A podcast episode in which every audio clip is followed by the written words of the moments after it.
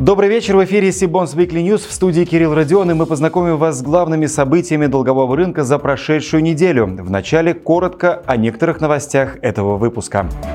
Россия планирует к 2024 году привлечь до 600 миллиардов рублей инвестиций в климатические проекты, включая зеленые облигации. Компаниям упростят выпуск облигаций в валюте. Минфин России готов вернуться к размещениям ОФЗ с плавающей ставкой – Преквика и Сибонс подготовили рэнкинг организаторов IPO и СПО эмитентов России и СНГ по итогам 2021 года. Мосгорломбард в ближайшие годы намерен привлечь на долговом рынке около миллиарда рублей – Теперь об этих и других новостях более подробно. Россия планирует к 2024 году привлечь до 600 миллиардов рублей инвестиций в климатические проекты, в том числе включая размещение зеленых облигаций в размере более 400 миллиардов. Об этом заявила вице-премьер России Виктория Абрамченко на совещании у премьер-министра Михаила Мишустина. Вице-премьер отметила, что в настоящее время Россия сосредоточена на мерах по адаптации экономики к возникающим внешним вызовам климатической повестки. К 2024 году создаем систему высокоточного мониторинга парниковых газов, которая позволит дать объективную оценку поглощающей способности наших экосистем и прогнозировать изменения климата. Также планируется привлечь до 600 миллиардов рублей инвестиций в климатические проекты, включая размещение зеленых облигаций на сумму более 400 миллиардов рублей. К 2024 году будут созданы условия для вовлечения в климатические проекты до 15 миллионов гектаров лесов на землях сельхозназначения населения и до 29% площади резервных лесов. Все это позволит увеличить на 10% поглощающую способность российских экосистем. Конец цитаты. Абрамченко напомнила, что в течение двух лет правительство планирует обеспечить утверждение 78 национальных стандартов в сфере климата. При этом в 2021 году уже принято 5 таких стандартов. Кроме того, по ее словам, в ближайшей перспективе будет синхронизирована, цитирую, международная и национальная инфраструктура для реализации климатических проектов в рамках Парижского соглашения, что позволит обеспечить международное признание российских углеродных единиц и возможность их международного оборота. Конец цитаты.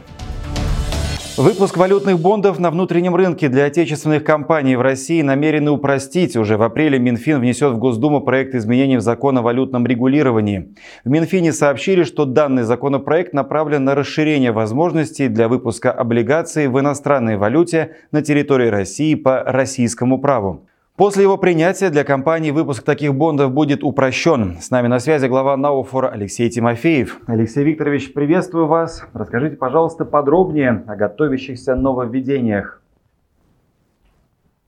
Добрый вечер, Кирилл. Э, инициатива, о которой идет речь, инициатива Национальной ассоциации участников фондового рынка, э, направленная на упрощение выпуска валютных, в том числе мультивалютных, в том числе валютно-рублевых облигаций на внутреннем российском рынке. Так случилось, что э, российское законодательство налоговое и валютное по существу стимулирует выпуск российскими эмитентами евробандов там, за рубежом, дестимулируя его выпуск здесь.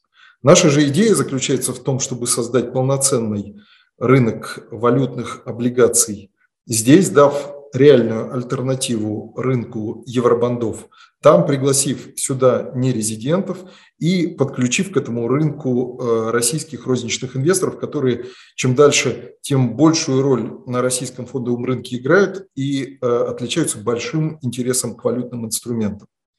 Идея э, инициатива изменения законодательства заключается в том, чтобы, во-первых, изменить валютное законодательство, позволив э, расчеты в валюте между двумя нерезидентами, инициатором выпуска валютных облигаций и SPV. Мы полагаем, что и здесь в России э, будет применяться при выпуске такого рода облигаций будет применяться Э, принятая за рубежом э, технология э, выпуска облигаций через SPV. А вторая поправка, которая, на наш взгляд, также нужна, не менее, на наш взгляд, важна и является частью этого общего плана, это освобождение нерезидентов от налогообложения у источников. Так выходит, что в том случае, если российские эмитенты выпускают еврооблигации за рубежом, то нерезиденты по ним не платят налога в России, а, и таким образом могут э, воспользоваться своей собственной э, стране, своей, своего местонахождения ставкой, в том числе более выгодной ставкой, чем э, российская.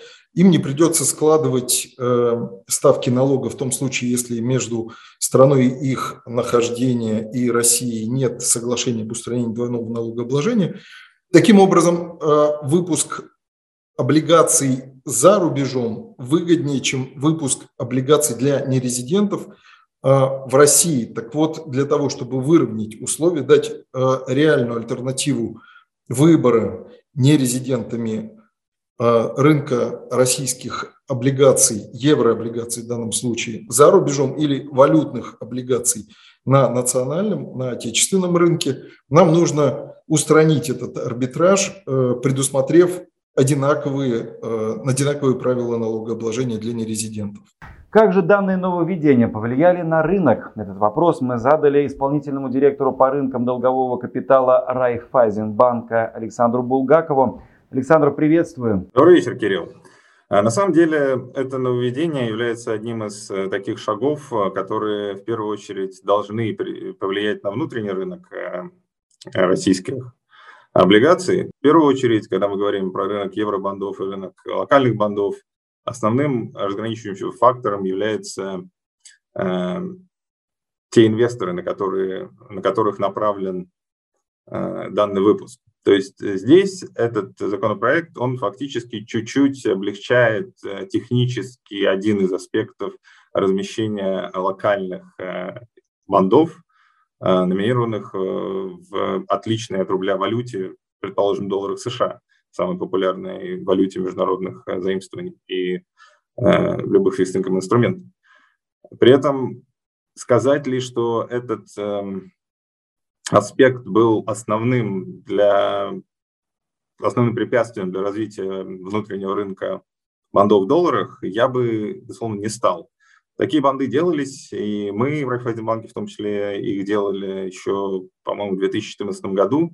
А, были выпуски, которые также, помимо российских инвесторов, мы пытались продавать на международном рынке. Однако основной э, критерий э, здесь сохраняется российское право, русский язык, который органическим образом ограничивает круг инвесторов для данного рода инструментов. Поэтому наверное, тот момент, в который появился, появились новости, появился законопроект, он э, в целом э, показателен, потому что все чаще мы говорим о некой суверенности, мы говорим про суверенный интернет, про суверенный рынок капитала, про суверенные компьютеры с суверенными процессорами Брус. Вот я бы отнес эту новость скорее к, к этой категории э, новостей. Минфин России готов вернуться к размещениям облигаций федерального займа с плавающей ставкой, но не в таких объемах, как было в 2020 году. Об этом заявил замминистра финансов Тимур Максимов. По его словам, в прошлом году министерство искусственно не предлагало рынку ОФЗ с плавающей ставкой, поскольку не хотело увеличивать их долю и не было варианта откупа. В прошлом году мы, сознательно отказавшись от плавающих ставок, очень серьезно понизили долю таких бумаг. Доля флотеров в портфеле упала почти на 4% до 26,6%. Мы всегда говорили, что всю линейку инструментов из трех базовых готовы предлагать рынку и в идеале все три инструмента должны быть в обойме. Конец цитаты. При этом Максимов подчеркнул, что Минфин России может длительное время не выходить с размещением новых ОФЗ, ожидая нормализации ситуации на финансовых рынках. Об актуальности данного предложения сегодня мы спросили заместителя начальника Департамента финансовых рынков Лока банка Дмитрия Борисова. Дмитрий, приветствую вас. Как вы оцениваете политику Минфина в отношении флатеров? Добрый вечер, Кирилл. От Минфина требовались сейчас нестандартные какие-то решения с учетом того, что в начале года мы увидели снижение облигаций длинных больше, чем на 10%. А, и, в общем-то, пришлось отменить несколько аукционов, а, что ставит под вопрос выполнение ну, плана этого квартала. А, и, наверное, все-таки упоминание флоутеров в комментарии в интервью агентству Reuters, оно, в общем-то, призвано оказать какое-то позитивное словесное влияние на участников рынка, чтобы в их умах все-таки план на год в некоторой степени таким образом был сокращен, чтобы было ощущение, что частично хотя бы э, эта большая программа 3,2 триллиона э, может быть исполнена за счет э, флоутеров. Если говорить об, об оценках, да, сколько мог бы Минфин э, привлечь с помощью бумаг э, с привязкой к кроне, то здесь, наверное, по моим оценкам, э, предельный объем это 450 миллиардов, э, если действительно Минфин хочет сохранить долю на уровне текущей, то есть близко к 27%. А, и нужно понимать, что ну, параллельно с размещением этих 450 миллиардов будет происходить а, выгашивание. В этом году флоутеров гасится на 315 миллиардов. То есть чистое заимствование составит около 135 миллиардов флоутерами, что для рынка на самом деле несущественно. То есть говорить о каком-то э, росте премии, который может быть там аналогично 2020 году, я думаю, не приходится. Я думаю, что у Минфина получится разместиться по плану именно бумагами с фиксированной ставкой. Информационно-аналитическое агентство Преквика и группа компаний Сибонс подготовили рэнкинг организаторов IPO и СПО эмитентов России и СНГ по итогам 2021 года. Сколько организаторов попали в рэнкинг и каков общий объем привлеченных средств в сюжете нашего специального корреспондента Марии Голубевой. Это был настоящий IPO-бум, констатировали аналитики. 2021 год для российского фондового рынка запомнится как рекордный – Впервые за последние 8 лет количество первичных размещений превысило количество вторичных. Возросло и число банков-организаторов IPO. Все показатели по итогам прошедшего года наглядно отражены в рэнкинге агентства Преквика, составленного совместно с Сибонс. В список вошли 25 организаторов. Это в два раза больше, чем по итогам 2020 -го. Общий объем привлеченных средств за 2021 более 6,6 миллиарда долларов. В 2020-м около 5 миллиардов. Об отличиях этого рэнкинга от предыдущих Сибонс Уикли рассказал генеральный директор агентства Преквика Канр Лиджиев. Розничные инвесторы участвовали практически во всех IPO в этом году, в прошлом году. И самым грандиозным размещением было размещение Санкт-Петербургской биржи, где почти 100 тысяч э, частных инвесторов участвовало. Книга заявок была переподписана в пять раз. Что касается рэнкинга, то ядро рэнкинга осталось тем же, то есть доминируют иностранные международные инвестбанки, но заметно увеличилось количество российских банков, участвующих в сделках. То есть это все говорит о том, что размещение IPO, рублевые сделки, их будет количество все больше и больше увеличиваться. По данным рэнкинга, среди организаторов на первое место вышел ВТБ «Капитал», приняв участие в 13 размещениях на сумму более миллиарда долларов против 7 сделок на 815 миллионов долларов годом ранее. Инвестбанк участвовал в IPO, Fix Price, Сегежи Групп, Европейского медцентра и других. С 10 на второе место переместился JP Morgan, который поучаствовал в 10 сделках на общую сумму в 917 15 миллионов долларов. Среди его достижений в 2021 году IPO, также Fix Price, 7 Rush, также Сегежа Групп, Ренессанс страхования и других. Замкнул тройку лидеров Citigroup, поднялся на две позиции с 2020 года.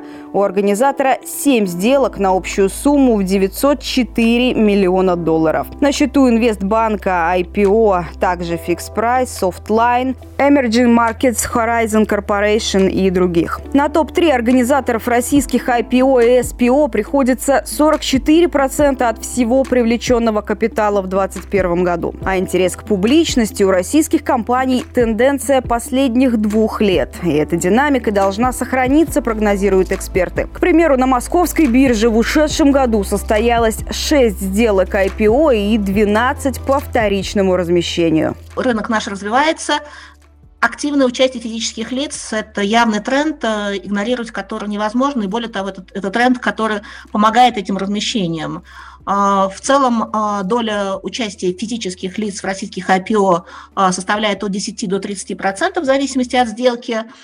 И вот эта локальная инвесторская база, которая в их лице растет, она и стимулирует э, интерес к этому рынку страны новых потенциальных эмитентов и тем самым создает задел на будущее. На рынок выходят э, новые компании, в том числе компании новой экономики.